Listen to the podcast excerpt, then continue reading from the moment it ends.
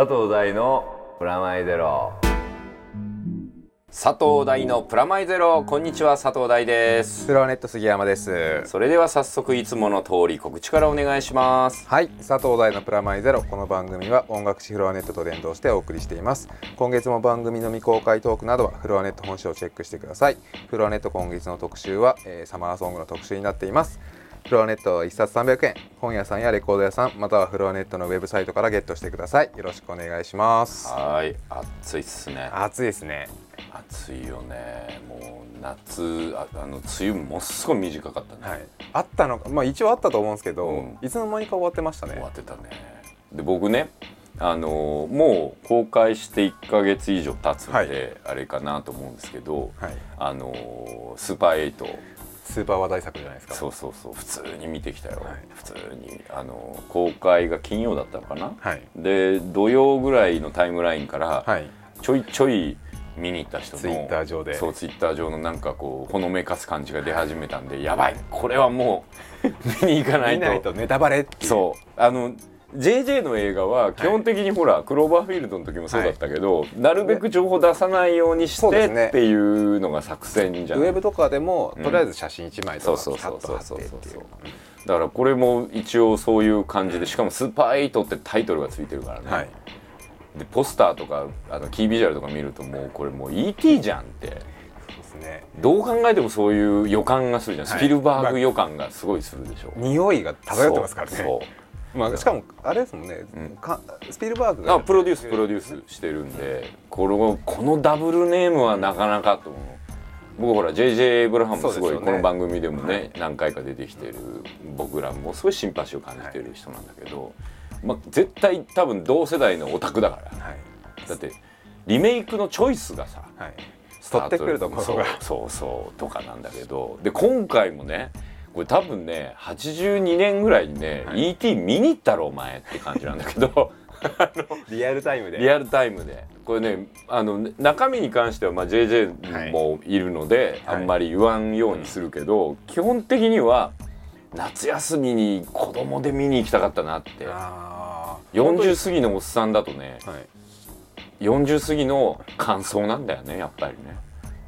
本当じゃあ子供もも見てあそうそうそう ET ですね E.T. の感じっていうかグーニーズと E.T. と未知との遭遇を足してこう宇宙戦争風味にしながらっていう感じかな。グーニーズだけがちょっといまいちよくわからないですけども。あの団体芸っていう団か体。あのチームワーク。チームワークの部分がすごい結構大事だったり、まあラブラインよりもどっちかっていうと友情の方が大事みたいな感じのうんも良かったしあと E.T. ってやっぱ年齢がちょい低いので、はい。はい。全く恋愛の部分ないじゃん、はい。まあ基本友情の部分で終わったけど、今回はむしろ恋愛を匂わすこうなんつうの14歳ムービー的な日本映画的に言うとこうあ思春期的な。そう。爆発してんだよ思春期が。若干中二病な感じそう。ですか100%中二病だね。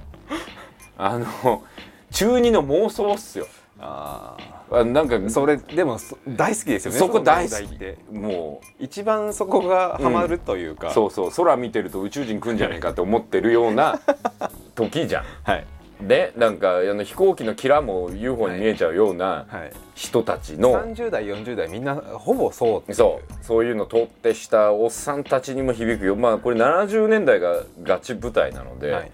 そこの再現率がすごい面白かったね。そこにすごい CG 使ってんだろうけど、なんかあのドヤ顔のない CG っていいなって、本当の品があるやつってこういう感じなんだなと、はいあのゾディアックの時もそう思ったんだけど、あとあれとかえーっとフィンチャーのこの間のソーシャルネットワークとかも、はい。CG 使ってんじゃん結構、これ絶対撮れないだろうっていう映像があるんだけど、それが CG ですって感じじゃないんだよね。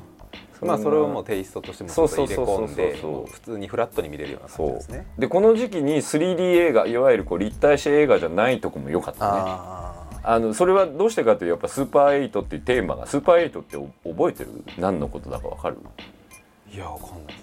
あの昔の8ミリのフィルムのことなんだフィルムっていうか8ミリのことで、はいはい。 Single Eight と Super Eight っていうのがあって、はい。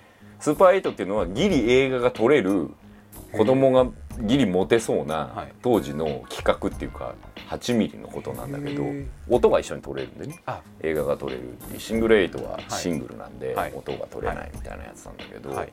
あの Primal Scream のね、はい。ボビーが Screamadelica ぐらいの時の PV で、はい。その Super Eight のカメラ持って、はい。PV 映ってこうああの銃みたいな格好してる。じゅそう。ですね。ありましたね。あれあれ、はい。あれはい。はい。ですわ、へー。あれがもうメインテーマのタイトルに来てることでもう俺たちもう元映画少年はこうビンビンに来ちゃうわけ。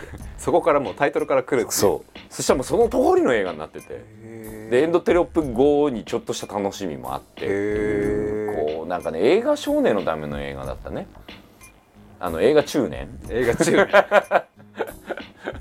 まあなんかねあとそのファニング。ダコタ・ファニングの妹さん、はい。エマ・ファニングかな？なんていう名前だっけ、そ女のの女の子が良かったわ。まあ可愛い。大変エル・ファニングですよ。大変可愛くて。あの芦田愛菜的なもう。違う。違うよ。その可愛さと全然違う。もうあのいやもうだってほら思春期だから。あれあれほら可愛いっていう。ね。あれはもうキュートってやつじゃん、このねもう女ギリ始まるぞっていうこうなんつうんだろう。あの岩井俊二映画の何本かで捉えられてるあの奇跡の瞬間じゃん、少女が女じゃないけど大人に子供じゃないのよ感みたいなさ、ギリギリ女の子みたいな。そうそうそうそう。だけどもうあの撮り方によってはもう大人だねみたいなアングルの時はあるみたいな感じの、こう奇跡のタイミングあるじゃんそれをねうまく捕まえたなっていうのが。でも映画少年ってそういうもんじゃん。モチベーションとしてさ、はい。クラスの可愛い女の子を撮りたいとこから映画とそれで何だったらお付き合いしたいとかさ、まあモテたくてが入るじゃん、はい。モテが。はい。それ意外とメインテーマで。はい。そこがねちょっと心にグッときたね。なんかねあの主役の造形がすごくいいですよ、はい。あの後半なんか違った映画になってくんだけど、はい。そっから荒い。あのカットのつなぎとかはい。見え方とかすっごい荒い強引っていうか、はい。最後の10分ぐらいでもうなんななんつうの？詰め込んで腕相撲でいうと「うわっ!」っていう感じで 無理やり。無理やりドンっつって映画を終わらす感じなんだけど、でもね前半の前半から中盤がものすごい丁寧に進んでて、そこがいいね。あのやっぱねあのまあ海外映画っていうかアメリカ映画って基本的には3パーツでできてて、まああの起承が一つのブロックなね、で点結ってなってて、3つのブロックで学校とか教科書とかで教えてるんだけど、日本って起承点結じゃん。ね。はい。で起承がくっついちゃってるのが、まあ、向こうの映画だとすると、やっぱね日本映画だったり日本のメンタリティ的には、はい。わざわざ章を大事にわざわざ章って置いてるぐらいじゃん、木と章ってはい。ほとんど似てるわけ、はい。その木で起こったことを章でちょっと転がすっていう、紹介というかもうちょっと膨らませて。そう膨らますって感じじゃん、そんで振ってて点であさっての方向行って、ね。ケツでそれが全部まとまるって作り方じゃない、であの小の部分がよくできてる映画は、はい。あのケツの時におーって思えるまあ、要するに伏線がちゃんと張ってあったり、はいうんはい。そこに意味を持たせたり、モラトリアムが描けてるかどうかが。うんで大体ほら点でモラトリアムがまああさっての方向行って、はい。ケツで破壊されたりもう一回収束したりしちゃうわけじゃん、その時には違ったものになっちゃうわけ、うん。でも違ったものになるのが惜しいなって思うようなぐらいのことが起承で積んでないとやっぱ点結になった時に、あの瞬間まあ例えばね、はい。まあ違う映画でなんだけど「スタンドバイミー」とかも、はい。起承の部分でなんか暇し湯飲んでゲロ吐いちゃうエピソードとか、はい。はい。あの給食費を盗んだって疑われて号泣するエピソードとか、あとヒルがあのね、はい。はい。下着に入っちゃって大きくなっちゃったみたいな、はい。どうしようもないエピソードが結構長いじゃん。うん。長いですねあれ。あれあそこ重要じゃん。逆に言うと死体見つかる部分なんかもちょっと、なんだったら死体のショットすらもうロングでちょこっとしかないっていう、それ目的だったよねみたいな。でああの天に来る時の機関車のシーンとかもはい。あるけど、全体的にやっぱりこう最初の方の焚き火のうん。ファイ、何はい。キャンプファイヤーみたいなシーンがはい。実は結構重要じゃん。ね。印象にも残るし、はい。でしかもあれであの後のスティーブン・キングであると呼ばれる主役の男の子の、はいお前のトークは面白えよみたいな話になるわけ、はい。それがこう全体を覆ううんエピソードの何かになるじゃん、ん。あの感じすごい好きなんだよ、うんうんでスピルバーグも実はそれがうまい人だと僕は思ってて、はい。もう転結結構雑だったりするんだけどあの起承の小の部分がまあまあ丁寧っていうか例えば E.T. でも、あの何？あのどっから来たみたいなのを学んでいくところで、こう机の上に置いてあるなんかガラクタみたいなのがふわーっと飛んで、ここ地球ここ土星みたいにやったりとか。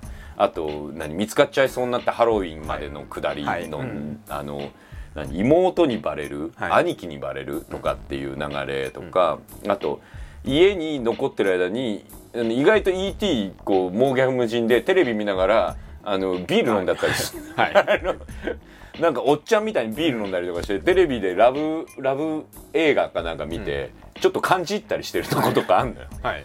それトータルいらないわけ、うん。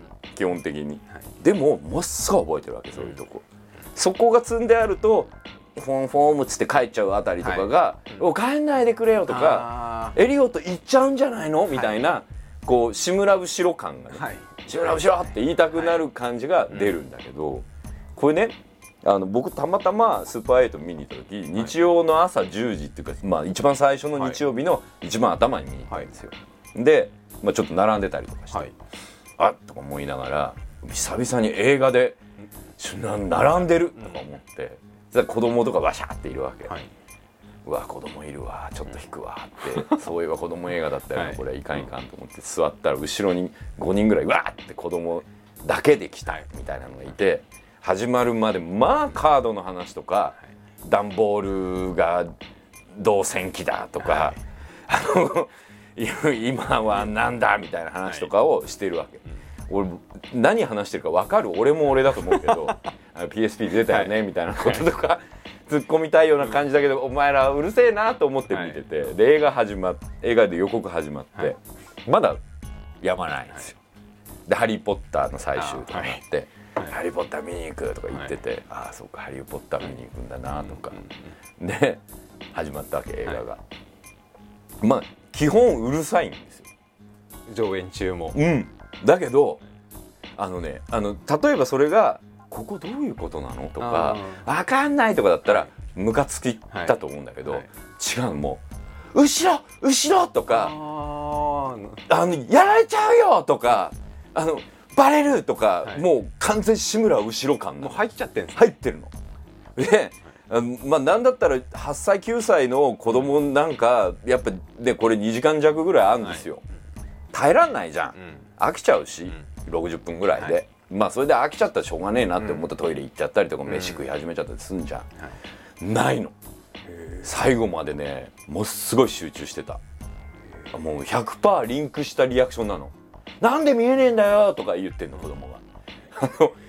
俺が思ってるタイミングで言うわけ子供が でしかも同世代なのよ。そこで映ってある子供たちと、はい。まあ、ほぼ見に来てる子供たちが同世代でちょっと恋愛っぽいポポッとしたエピソードとかがあると、クスクスとかちょっと照れてますみたいなうん。リアクションとか子供はしてるわけ、はい。もう可愛くなってきちゃって俺。抱きしめたくなっちゃうぐらい可愛くなってきちゃって。映画に入り込んでるなこの子たちっていうのがすごい可愛くてでこう全部映画終わるじゃん、うん。でバーって光ついて思わずこう後ろ張ってみたら、もうベタですよ野球帽かぶってる、はい。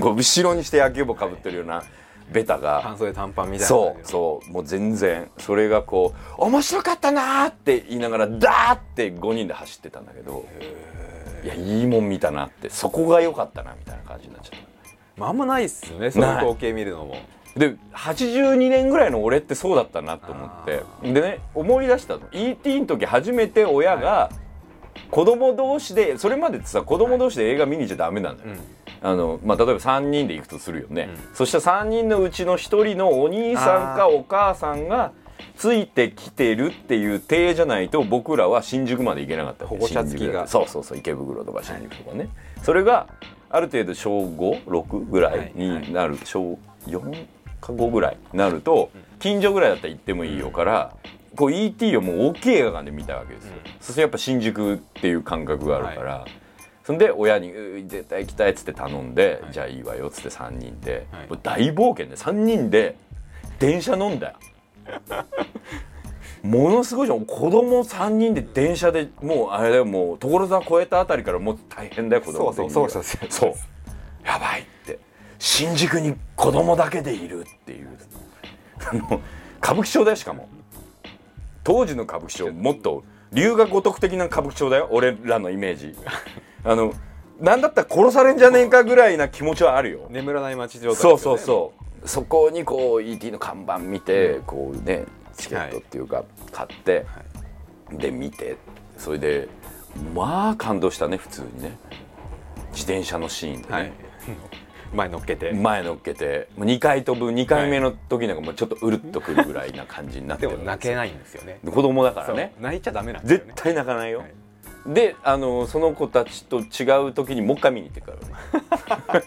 多分ねあの当時って、あのビデオっていう感覚がないわけ。ないそうなかったですね。一生に一回しか見れないものとして映画って存在してる、映画館でしか見れないものっていう感覚ですよね。テレビでやるなんてことはないっていう、もうないよっていう感覚だから、もうもう目ちまもうもうねまばたきもしみたいな感じで見るわけ、でしまいにはあの禁止されてたよ当時。もう時効だから言うけど、はい。カセットテープで撮るわけ音 それでパンフレット買ったパンフレット見ながら音再生して「うんうん」って英語だよ全然わかんないけどこれで「うんうん」ってこの場面だったなみたいな感じに思い出すそうそうなるような子供だったんだけど、まあ、E.T. がまさまさにそういう映画だったので、まあそれを思い出したねで見終わった後にもうあの iPad あ iPod 持ってるから、そこでこうバーって曲選択で、はいあのジョン・ウィリアムズ出して、はい E.T. 聞いて E.T. 聞きながらこれは今日ちょっとなんかあの80年代ナポリタン屋があるんだけど吉祥寺の駅前に、はい。これもうナポリタン屋食いに行こうと思って。なんですかそのフェードあのフィードバックというかあのもういやほらターミネーター見に行った後にこうデデンデンデデンみたいになる気持ちに近い、うん。あのスーパー8見に行ったのに ET 見に行った帰りみたいな気持ちになって、あのなんか80年代っぽい飯が食いたいとか。それで帰ってきて ET 見直すって やっぱいいな ET とか思ったりするいやなんかそういう意味でも映画少年、はい。元映画少年、はい。今映画中年みたいな人には、もう本当そういう部分を思い出す、うん。まあ、例えば本当にもう未知との遭遇の「ここ」っていうとこはい。使ってたり、はいネタとして、はい。あのなんかこうだから JJ スピルバーグ好きなっていう感じがね。80年代映画が大好きでそう。だからもう自分的にはどっぱまりな感じとかがあったね、うん、あとあの昔の SF が好きなはい。子供がね、女の子にモテなかったなっていうモテなかったなっていうこう復讐みたいなもんじゃんもう。スピルバーグも、はい。はい。はい。あの JJ ブラウンも、はい。俺も、うんあの小中高と、こう SF とかね、はい。こう夏休みだったらサンダーバード見てはい。たり、ガンダム見たり、はい。ゲームやったりね、ゼビウスやったり誰もこう理解者がいないみたいな中、まあ最終的にそういうものになっちゃうんだけど その時にこうだったらいいなっていうこの時こういう女の子に会ったらいいなって、まあだって岩井俊二なんかまさにそうじゃん、まあそうですね。花花火横から見るかみたいなね、はい下から見るかよ。うんあの時のさ沖縄恵みはまあ奇跡の瞬間だよね。まああれ妄想もう大爆発ですよね。はあれ自分が本当にそれにやりたかっただけじゃい、ないそう。だってあのさ何肌の上にあれアリが歩いてるとこが中田かなんか、プールで横に寝てて。あね。うん。れがまあね今の大きな恵みであれやってもなんか小柳ルミ子感ぐらいしかしないと思うけど。ちょっと V シネ感がそう V シネネ感とかしないと思うけど、あの時は奇跡だったよ。もうだからそういう奇跡のファニングをね、はい。楽しむ。楽しめるよこれだからほらナタリー・ポートマン今ね、はい。もうブラックスワンになってしまったけど、あのレオンの時の、レオンもそうですもんね。奇跡の瞬間でしょあのレオン。それとかあとほら最近あの先月も話したキッカースのはい。ヒットガールのあの子も、もうあれ5年遅れたらないわけですよ、5年もないな。2年遅れてももうないね。だからこのファニングに関してもやっぱもう1年ずれたらもう多分この透明感とはい。女の子と少女のなんかこう間みたいなのないだろうなって感じ。そういう映画ってそういうもんだなって思うちょっと改めてじゃあ。映画って いいですねって。日曜の朝、は12時ぐらいに思ってはい。こうもうジョン・ウィリアムス聞きながらこうタバコパーッと吸って。もうタバコ吸いでちょっと違いますもうもうだからもう映画中年だからさ、こうでこう映画中年向けのネタもすごいあの当時の文化とか、はい。うん。まあ、70年代を、まあ舞台が舞台ですそうそうそうそうもろにっていう感じなので、まああのいわゆる八百純一的なネタとかのアメリカ版ね、はい。多分俺なんかよりアメリカ人の方がグッとくるネタ多分いっぱい入ってるんだと思うんだけど、あの宇宙憧れ少年ネタみたいなのも結構いっぱい出てたりとかしてて。いやその辺の小の部分の積み方がねまあ話戻ってきたけど、大事だなって改めて、映画作ってるとさ映画っていうかあの脚本書いてると、一番最初に何だったらカットされちゃうわけですよ、まあ小小の部分。時間が決まってるそうだけに。そうそうでキーが大体20分目ぐらいでだんだんストーリーが分かってこうでこうでってなったら点を早く持ってきたいから、ね。うん。耐えらんなくて割とショー短くしちゃうこと多いんだけど、い、やもうねススーパーエイトに関してはもうすんげえ長えみたいな感じが良かったですねこれ姫一人者なので、はい。ある意味白雪姫とあんま変わんないもん。姫一人でこれ映画のもう映画のすごいいい映画のノリだなって思ってこうやっぱ美人一人カンって置いてあって最近減ったじゃん。女の子のね。どんどんいっぱい出てきてそう。でその中から、まあ、なんだったら AKB 的にそうですね。一人一人ぐらいいるっしょこん中にぐらいな。自分で選んでみたいそな選択肢が多いんですよね。う。ん、で最低でも2人こうねはすっぱな子と、うん。まあなんかそう純派みたいなの用意するパターンってそうですね。増えたじゃん、女の子の、はい。でもそういえば昔ってこう一点理論だったな映画ってそうですね。うん、どっちが好きですもんね今。そう。今どっち？とかあんじゃん。もうもうそれこそエヴァもそうだったけど、でもさレイヤ姫以外ないじゃん「スター・ウォーズ」はい。だからそれが途中でルークとの一見がもう完全に2の終わりでなくなった時に、もうなんか俺の中で一つ終わるみたいな感じに。え別に三角関あれ何？えハンソロとの三角関係もんじゃねえの？みたいな、なくなっちゃったりする、はい。こう一点理論、うん。なんか久々にそういう80年代感を、ヒロインとか一人でいいっすみたいな感じが。もう今聞いて僕宮沢りえ完全に思い出しましたね。そうね。あれ僕らの7日間戦争でしょ？うそう。あそれ入ってるよ。ちょっと。完全に今俺宮沢りえでしたね。そうそう。だからスーパーエイトは僕らのスーパーエイト戦争でもあるから、はいちょっとあの「セブンデイズを戦うよ」とかいう、はい。あれも夏休みのいい感じの映画だったじゃん、ね。あれは子供の頃見てちょっと燃えるよねああいうのね。ね。だからあの一昨年だっけ「サマーウォーズ」はい。もうそれ感ちょっとあるじゃん、はい。はいあれもやっぱ姫一人論だったでしょ、うん。やっぱり夏休みの映画はやっぱこうちょっと大人びた、はい。同世代よりちょい上のおお姉さんじゃないけどっはい。ていう女の子をメインにしてこうヘタレの男どもがい。56人で、そうですね。うん、なんかあの町秋版の三蔵法師みたいな話になってくっていうのがいいじゃん。完全中二病だそう。心の中の中二病ものすごいざわつく映画だったよ。ただねこれね映画のなんかいろいろな難しい意味で言うと、はい。うん、伏線がどうのとかっていう意味と、とかね脚本家的にとか言い出すと、どうかなってとこあるんだけど、はい。い、やでもそんなんどうでもよくね、楽しむっていそう。うあのポニョとかもそうじゃん。まあ後で全てわかるからねってリサリサ言ってたけど、はい。わかんねえんだけどみたいな、はい。そういうとこあるじゃん、はい。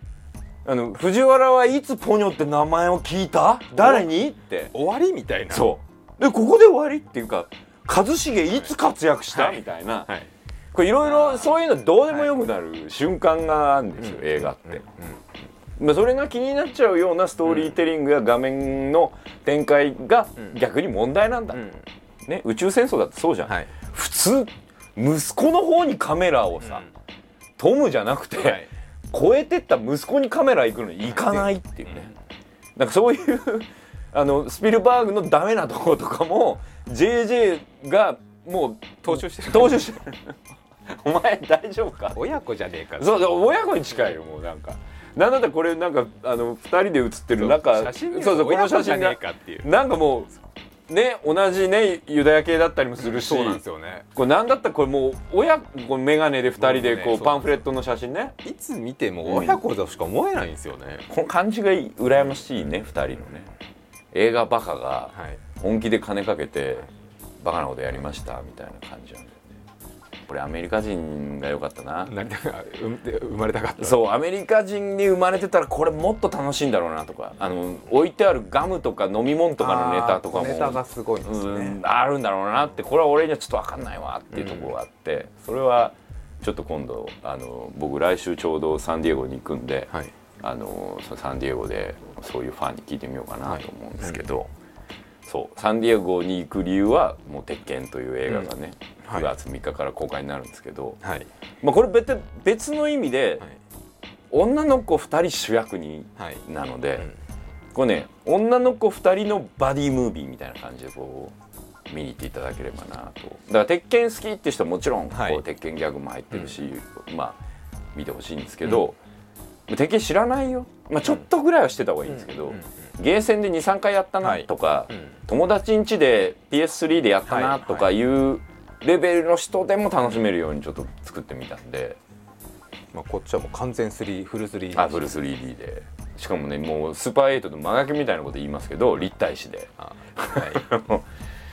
まあねでもこれもさっきのファニングもので言えばもう可愛いシャオユをぜひとか可愛いアリサをぜひ見にはい。来てほしいというところもあったり、まあ、夏休み映画とは言えないですけど9月3日からなんでね、でもまあちょっとこう残暑残る中こう見に行きたい見に行きたいって思う人は、あのまあ、ぜひ見てほしいなと。僕も出来たてをはい。つい先日見たばかりなので、あのね自分が参加してるとかそういうのもうどうでもよくなってて、はい鉄拳すげえ俺好きだったなってこといろいろ思い出したりもしたんで。キャラクターもやっぱ出てきますよね。そうそうそうなんか愛着あるキャラクターがそうそうそうがありますからね。そう。で自分が使ってたなとか、鉄拳は僕もワンツーぐらいしかいあの覚えてないので。そうだよね。だいぶ進化しましたよね。まあでもあのニーナとかねアンナとか平八とかジンとか、うん。あはジンは違うわ。和也とかはね前から出てるし。20代30代は結構おもろく見れるそうそう。だからある意味スーパー8とちょっとかぶってるはい。部分はあるんで、あの当時格ゲーやったなーみたいなそう,、いう感じでこう見てほしいなと思うんで、ホームページとかをチェックしていただきたいなと。でまあ夏休みものっていう感じでこう忘れそうになったんでちょっと軽く言ってるけど、今僕ですねはい。あのディアゴスティーニって知ってる？知ってます。あのいろんなのがちょこっとずついっぱい集めるぞみたいな。日本の城とか武将とかいろんなのあんじゃん。買いましたもね昔買うよねそういうやつね。とりあえず僕らのガンダムとかで。ああそうそうガンダムムとか。あとエヴァもエヴァ。あの違う会社だっけ？ディアゴスティーニだっけエヴァ？エヴァは分かんないですけど出てたよね日本の城日本の武将とかも買った記憶がありますそうそうそうあるよねそうそうそうそういう中あのねジェリー・アンダーソンシリーズっていうのが出たんですよ、まあジェリー・アンダーソンって言われても何のことやらっていう人がいっぱいだと思うけど、この人ねあの70年代60年代後半から70年代80年代にかけての特撮のある意味神様みたいな。人で、生みの親じゃないですけども。そうそうそう。生みの親からちょい進めてディティールに行った人って感じで、あの一番代表作は「サンダーバード」まあこれは「サンダーバード」ってやつですけど、あの人形劇でね、はい。NHK でずっと再放送してて、僕はもう思い出っつったら夏休みのはい。まあ朝はい。夕方みたいな感じだと「サンダーバード」の再放送は NHK とかで見たり、まああの TBS の再放送で「ウルトラマン」「ウルトラセブン」とか見たりって記憶がすっごいあるんだけど、まあそれを狙ったかのかのようにここ2ヶ月3ヶ月か毎月出てんですよ。でこれすごいのはね本編丸ごと、あのしかもあの黒柳徹子の吹き替えバージョン黒柳徹子ペネロペさんやってんだけど、はい。その当時の若かった頃ね、はい。NHK の社員だったのかな当時。の頃にやってた吹き替えバージョン付きのはい。DVD が毎号1話ずつ続いていくんですよ。すごい数になりますよねそうすごい数ですよ。でこれ54ヶ月かけて全話集めろっていうすっごいシリーズで。4年半。はいすごい壮大なプロジェクトですよ。もうエヴァンゲリオン並みです。途中で忘れそうなぐらいそうそうそう。それでねそのまあサンダーバードだけじゃなくて、まあスカ,、えースカーレットキャプテンスカーレットとか、スティングレイとかもあるんですけど、はい。まあその辺全部人形もので、うん。で初 DVD になる「ジョー19か」はい。っていうのもあったり、まあ、この辺全部人形ものなんだけど、まあこの中僕が注目なのはこう謎の円盤 UFO ですよ、はい。これ最高なんですこれねまあ僕もちろん DVD ボックス持っちゃってるんですけど、まあねこれね今見るとかっこいいよ。このまあサンダーバードとかで使ってる技術。はい。特撮すごいじゃない、あの特撮の技術を、まあ、人形でやってるのがサンダーバードからジョー19ぐらいまでなんだけど、謎の円盤 UFO は、うん実写というか人間がはい。お芝居がやってて、ドラマ。ドラマなんですよ。で1時間もののドラマで、はいまあ音楽ジャズで、はい。マシンはかっこいいわ、はい。あの謎の生命体 UFO が謎の基地にバンバン攻めてくるはい。っていうやつで、はい。まあねこれ見る人があこれねやっと安い値段で手に入るようにみんながなったんでこれぜひ見てほしいんだけど、まあエヴァンゲリオンですよ。謎の謎の基地にもうそう。それで魔王カラーの副官がいてね、はい。茶色の服着た、冬月ですわはいっていう、それで司令官がまあ性格悪い司令官でで部下をこうひどいことさせたりするっていう司令官で、はい。司令官がなぜこの基地を作ったか話が途中で入るっていう、構成すら何かそっくりみたいな。でもねこれ別にパクリとかじゃなくて、はい。本人超リスペクト、うん。あのさんもしてて、はい。もうあの新劇場版の「ハーヌ」ではあの音使わせてもらってて、うん。これのね着信音みたいなやつが、はピリピーみたいなのとか、は使わせてもらっててクレジットにちゃんと謎の円盤へー。が出るんでね、はい。まあそのぐらいもうまあエヴァファンの中では有名だったりするような作品が、あのまあ手に入りづらい環境がずっと続いててはい。まあ知る人と知る感がもったいないぐらいよくできてるんですよ。はい。音楽なんか逆に今聴いたらかっこいいんじゃねえかって思う感じだったりはい。まああとね隊員たちの服がエロい まあねぴっちりした宇宙スペーススーツみたいなの着てんだけど、はい。これも、ね、プラグスーツね。プラグスーツそのものだったりするようなネタのね、はい。ムーンベースって月に基地があるんだけど、はい。まあその基地にいるメンバーがみんなエロいみたい。な。もう子供大変だったよ俺もう子供大変。ET 見終わった後の子供大変だったもうこういうの大同時に見てたんですよ。もうこういうのこれ同時にやってたから、はい。もう頭の中すごいもう SF ってエロいって SF って子供が見れるエロいっていう部分のこう最初のフックなんだよね、はい。だってもうねセブン怖かったわけ、はい。さっきあの あの君とも話したけど、あの怖かったよね SF ね。えじゃあこうウルトラセブンなんか怖いの塊みたいな感じなんだけど、アンヌ隊員がエロいんだよ。ぴっちりした服着て、ね。そうですね。ぴっちりしてましたね。しかも僕と同世代の子供とかにすっごい優しいねあんたにこの子供の言うことを信じてあげてみたいなこととかすぐ言うんだよもう俺のことあんたには信じてくれるかもしれないとかね。会いたいみたいな会いたい感じになって後にあんたにいろいろあって、はい。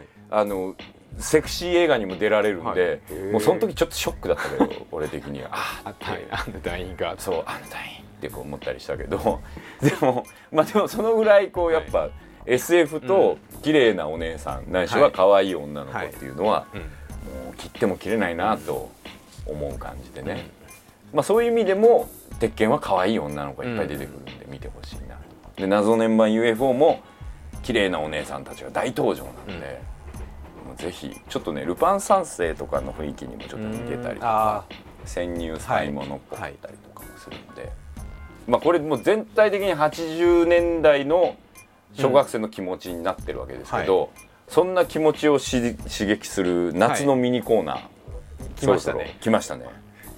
ーいい振りでしたね今。はいそうですか。うんありがとうございます、コーナーの泣きを言いますよ。はい。ロストドリンクキング LDK のコーナー。はい。はい例のコーナーですよ、はい。ロストドリンクキングで LDK と。はい。はいこここうね2ヶ月。ここ2ヶ月やらせていただいておりますがこれまあ遡ってねロストっていうのはな、うん。失われた飲み物のはい。懐かしいぞって話のキングを決めようみたいな感じで先月ぐらいからちょっとおはがき読んだり、おメはい。ールも読んだりしてるわけですが今回もいやこれ食いつきよくてですね嬉しいですけど、何通か来てるんで読んでいこうかなと、はい。でまあどっちかに思い入れがあった場合、ね。ないしは2人ともよしって思った場合はここでこうダムカードランチカードを上げていくという感じで、はい。またハガキも募集していくんで、はい。まあ、とりあえず読んでいきたいなと思うわけですがはい。東京都、えー会社員のパタポンさんありがとうございます。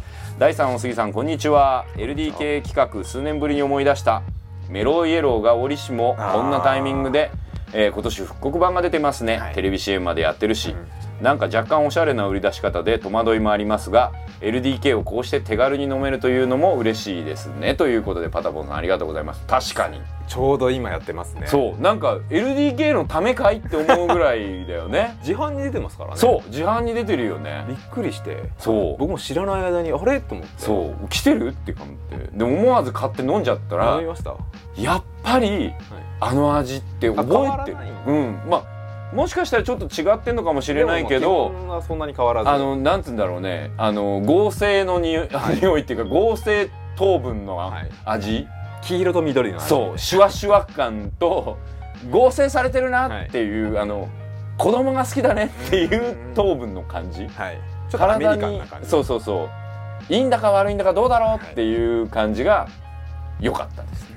であとロゴが古いロゴがねあのちょっと丸い。丸い感じのが一周してていいよねあれね、そうね今ちょうどやってるんですよ皆さんもあれ飲ん飲んでみました？僕はもうあの飲んでみてうんこんな味だったって思ったんですけどみんないやこうじゃなかったみたいな人もあったりしたら、そうですね、うんぜひ。飲み比べ、うん。覚えてる人は特に。ねえぜひリアクション欲しいなと思いますけれども。メロイエローはロストドリンクキングの多分かなり代表作というか。そう代表作だったのにロストされていないってことで今こう微妙なタイミングで今 NOW で。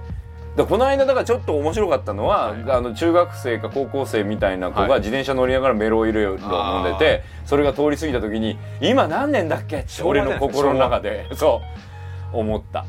ただ注意しておきたいのはぬるくしちゃダメっていう。メロイエローは一気に飲まないとダメっていうのはやっぱりあのぬるくなればなるほどただの砂糖水になっていくっていう感じがね良かったなと思いますけれども、はい、そんな感じでパタポンさんありがとうございました。続いて神奈川県の、えー、20代後半会社員唐揚げ師匠ありがとうございます、はいありがとうございます。はい、第3お杉さんこんにちは、えー、僕にとっての LDK はキャラカーンです。キャラカーン。ん、えー、僕の記憶では缶ジュースの上のえー追加のパッケージがあ上に缶ジュースの上に追加のパッケージがついていて、はい。開けると中にちっちゃいガンプラが入っていたものだと記憶しています。ありました。本当、えーしかしその記憶もおぼろげでネットを調べるとガンプラではなくディスク型のトレーディングカードが入っていたとする記事もありますしガンダムではなくドラゴンボールのキャラカーンもあったという書き込みも見ます。第3お杉さんもしキャラカーンについて何か覚えていることがあれば教えてくれませんかということで追伸キャラカーンの肝心のジュースの部分はオレンジジュースで結構美味しかった記憶がありますということで神奈川県の唐揚げ師匠師匠さんありがとうございました。ありがとうございますねえあありましたよ。あった。ありました。あの赤いなんかあジュースここの上に。あれ調べてくれてあのあんじゃん。ジュースわ本当だ。上についてるんですよねああのちょっとキャランカンってキャラカーンって言うけどはい。なんかねなんかキャシャンみたいに言ってるけど キャラの缶詰でキャラカンってことね。うん。ああ赤い蓋があ結構これあのここ最近も、うん。ジョージアとかでよくあのスーパーカーがついてたりとかジョージアじゃないかなんかコーヒーとかかあったよね。よくあるのちょっと走るチョロ Q みたいなのがついてたそうよね。なんか「してたよねエヴァンゲリオン」とか。あれだね SD あかもしんない。はい。あの頭身の低い、はい。あの何武者ガンダムとかさ。ね。BB 戦士みたいな。そうそうそうそうそうそうそう。いやーでもすごいな。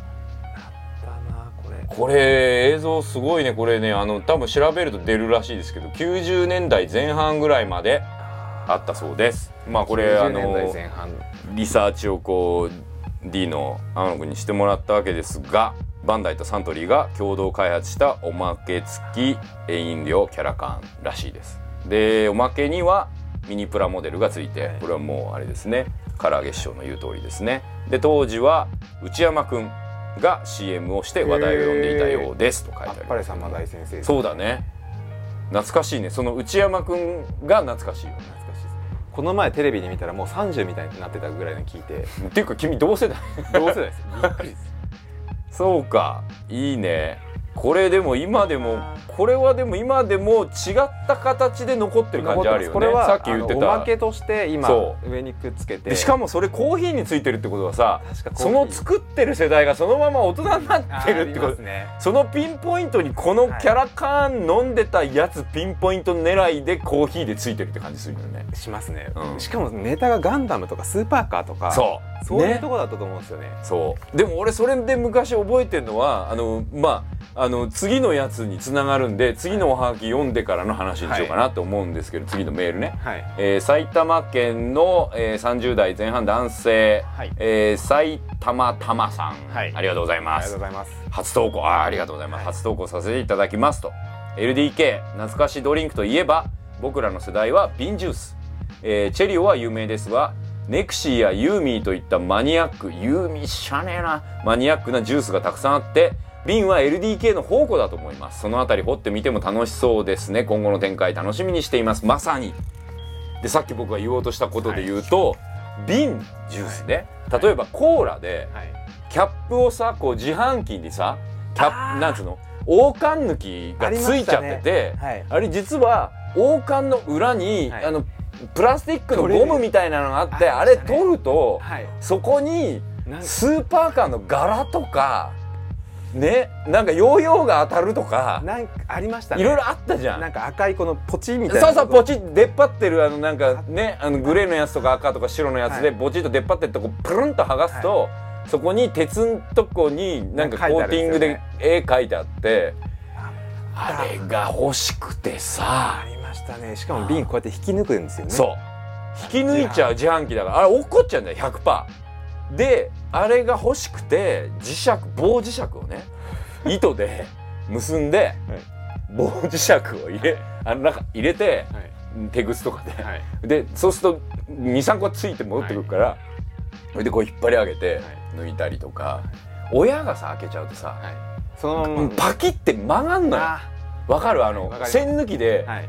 あの王冠のとこパキッてそう。割れるんですようわそれないわってこう子供心にそれ戻んないわけさ。ゆっくりこうやって開けそないうとゆっくりゆっくり開けてずるって開くぐらいでもう形もろキープしてほしいのよ、はい。子供的には。昔王冠集めてる人結構いましたよね。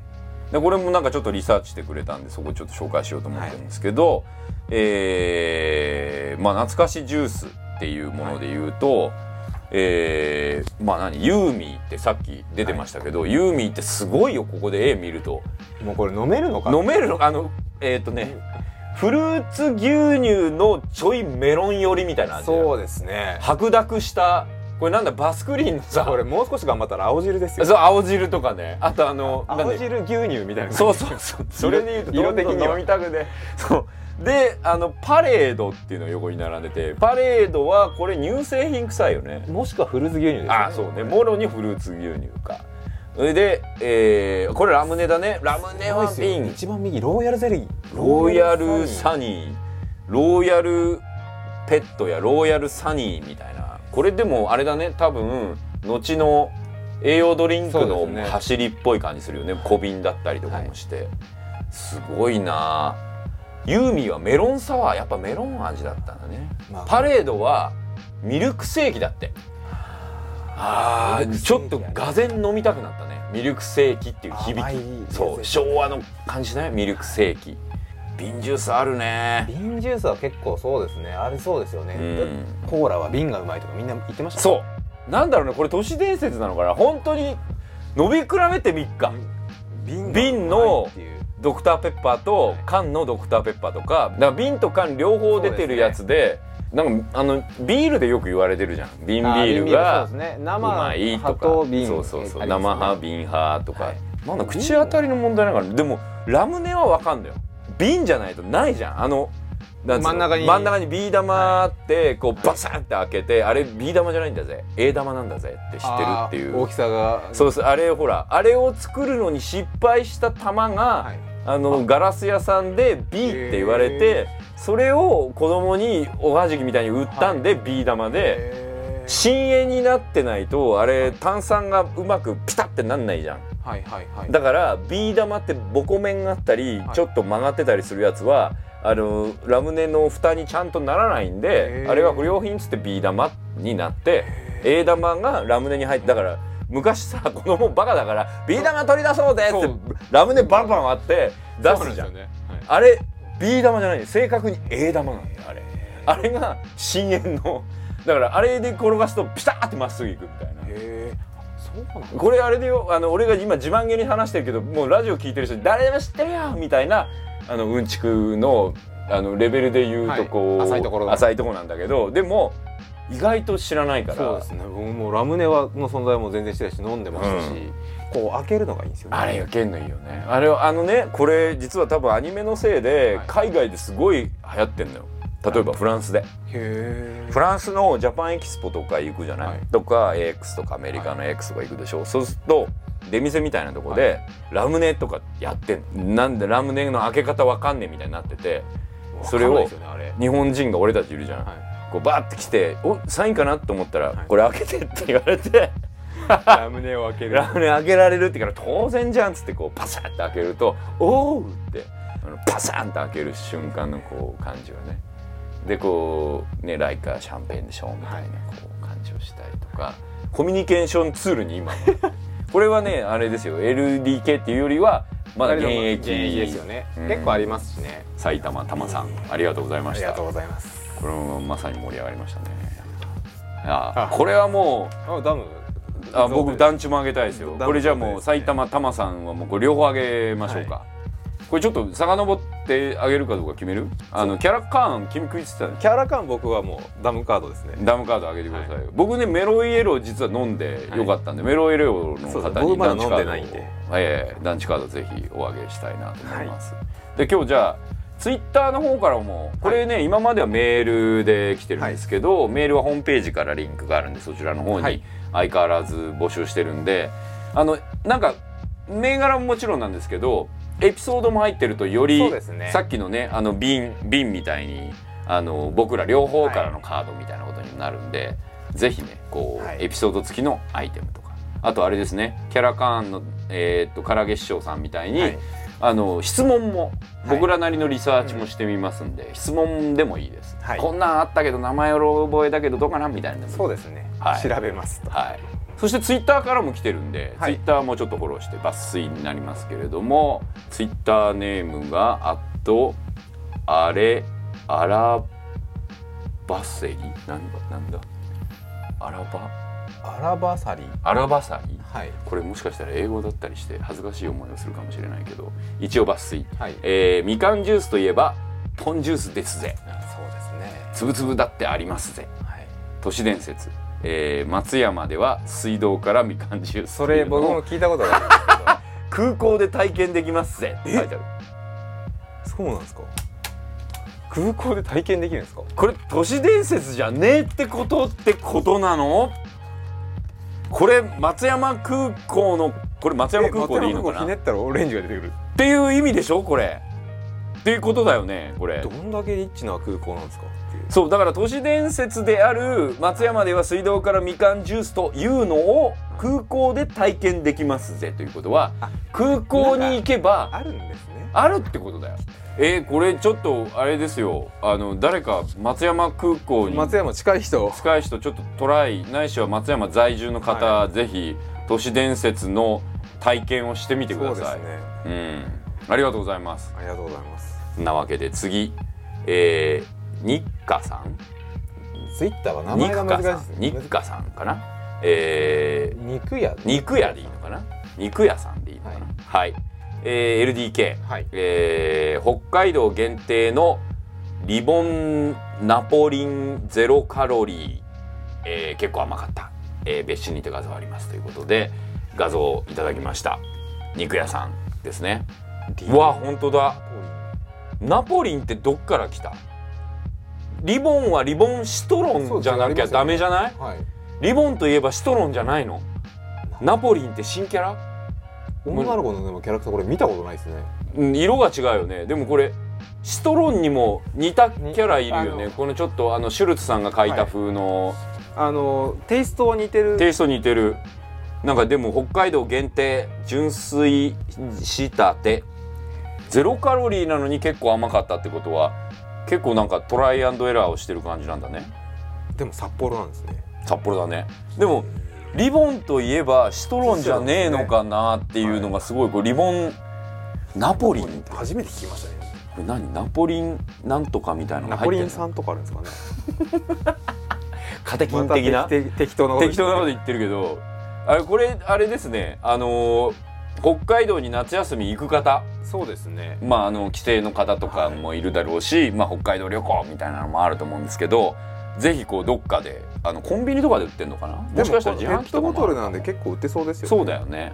ぜひぜひあのーナポリンナポリンゼロカロリーっていうのをトライしてみてください。ちょ僕もちょっと赤いピンクがかった。うん。飲んでみて何味なん？何も情報がないんだよここまでなんか僕の中ではアセロラっぽいイメージしかないんですけどそんなわけじゃなさそうそれロロロラどこにも入ってない。汗も。色的に？色的なことかこれななんだろうね。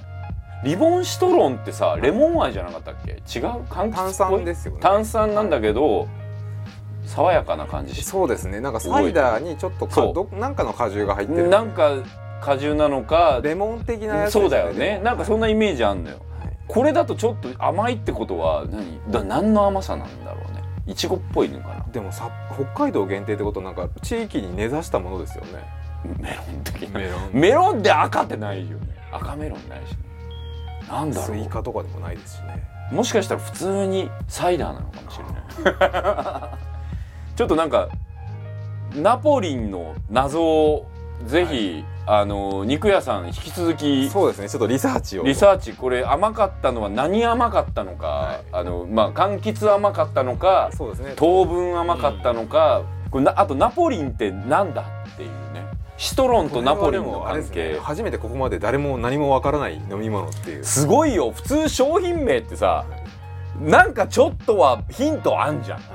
ハイシーレモンっつったらまあ C が入ってレモン味なんだろうなとかさ。はい。なんかこうネクターじゃなくてネクシーだとネクターっぽいのに C 入ってんのかなとかね。ちょっとヒントがあるじゃんすっごい長いわけじゃん。これ名前で言うとね北海道限定リボンナポリンゼロカロリーってタイトルなのよ。何にも情報が入ってない入ってこないんだよ。すごいですね。北海道しか売ってないってことだけしかわからない。わかんないよね。これあのツイッターのお二方にはどうしましょうか？なんかあじゃあこちらから連絡を取るそうなんで。僕はじゃああの汗ばさりさんに。なるほど。あの松山。じゃあ僕はやっぱあのナポリン気になるんでこれちょっとナポリンナポリンさんじゃないよ。あの肉屋さんに。ランチカードをぜひ、はい。まあこんな感じで引き続きそうですね。ロストドリンクキング略して嬉しいですね。LDK LDK 盛り上がってきたなって感じなんで。ねこんなに皆さん送っていただけるのは、であの一つ今日出てきた瓶と缶どっちがうまい問題、これ新たな展開です、ね、僕家に瓶ジュース結構あるんですよストックが 何年か前に買ったりとかして。え何年も持つの？いや大丈夫？飲んでないだけなんで。マジで？あ瓶がある1本買っとこうみたいな。あそれはあるね。なんか瓶ってちょっとスペシャル感ヴィンテージ？そうなんですよ。なんかそれ後で飲もうと思って、うん。買っとこうと思って買ってるのが多分56本以上は多分あると思うんですよね。マジでか、はい。それにそこの中でもう懐かしになったやつはないの？今度持ってきなよ。ちょっとも探していきます。あのもちろんあの抽象的にさっきのね唐揚げしとうさんみたいに、あのこんなのエピソードこんなのありましたっけ？みたいなのでもいいですし、埼玉玉さんです。うん、埼玉玉さはい。んのあのビンガーっていうような、はい。あの世代間エピソードでもいいですし。あと栄養ドリンク系も、はい。あのさっきのロイヤルデリーじゃないですけど、はい。ありなんであの前回紹介した鉄骨飲料も、はいはい。えー LDK に入っているんで、はいこれまあノミネート作品をこう貯めてってそうですね。次回とりあえず、あのーもうちょっと溜まったところであのドリンクキングを決めたいなと、ロスト LDK キングを。LDK キングを決めたいなと思ってちょっおります。と探しに行きたいですねそうだね。上野とか浅草とかにあるんじゃないかな。そう駄菓子屋とかね。なんかこういろんなところにあるまだありそうですよね。ね。でさっきあの資料でもらった写真のやつで、はい。あのー渡辺のジュースの素って僕が騒いでた、あの粉ジュースみたいなのもあって、これはまだでもありそうですね。あるある。全然ある、はい。あの未だに僕も飲んだりして、でうん。もうこの1年飲まなくていいなって思う。僕これ濃いめで飲むとかねああそうそうそう。こういうめね。カルピス世代で言えばね、これだからありもんの飲み物に混ぜるとかもやったよ俺。はオレンジを、ね。そう。コーラにオレンジツーですねそれ。入れるとかちょっとほら君覚えてないかもしれないけどドンパチってあったさ。あーパチパチするそう。食べ物。あれとあのねすっごいことになるからあれやると。事故です。ダメです皆さんやっちゃう。口の中事故。事故。みたいなそういうこう食い合わせ系こうジュースの素入れといてそこに炭酸ジュース入れてみるとかはい。牛乳系入れてみるとかあやったりしましたね、ーなるほど。えーまあ、そういうこう飲み合わせの当時やりましたみたいなエピソードでもいいんでこの夏はあの地方に行ったりそうですね。実家に帰る人とかもたまたまお店に寄ったらあったと。かそうそうそうそういうんでもこうパシャッとこう、ねデジカメでも撮って送ってくれたらと思いますんで、えー相変わらずあれですねメールも募集してますが、ツイッターの方はハッシュタグが PM0 ということでプラマイ0ということで、はい。えーハッシュタグつけて LDK と言ってつぶやいていただければと思いますんで、ぜひよろしくお願いしたいなと思うわけでございます。いやー、まあ、来週には僕ちょっとサンディエゴにはい。また行ってまいります。もうあれですね海外づいてますね。本当です月1ぐらいですよね。月 1, になってますね。まあこれもどれもこれもまあ鉄拳はい。3D の,、うん。あのアメリカでの公開に合わせていいう感じなんで行かせてもらって、で9月まあはい。来月の放送ではちょっともうちょい中身について言えたらなと思うんでそちらの方も注目していただきたいなはい。と思いますと。まあそんな感じではい。今月もプラマイゼロは佐藤大と杉山忠之がお送りしました。ではまた来月です。みんな暑いから水飲んでか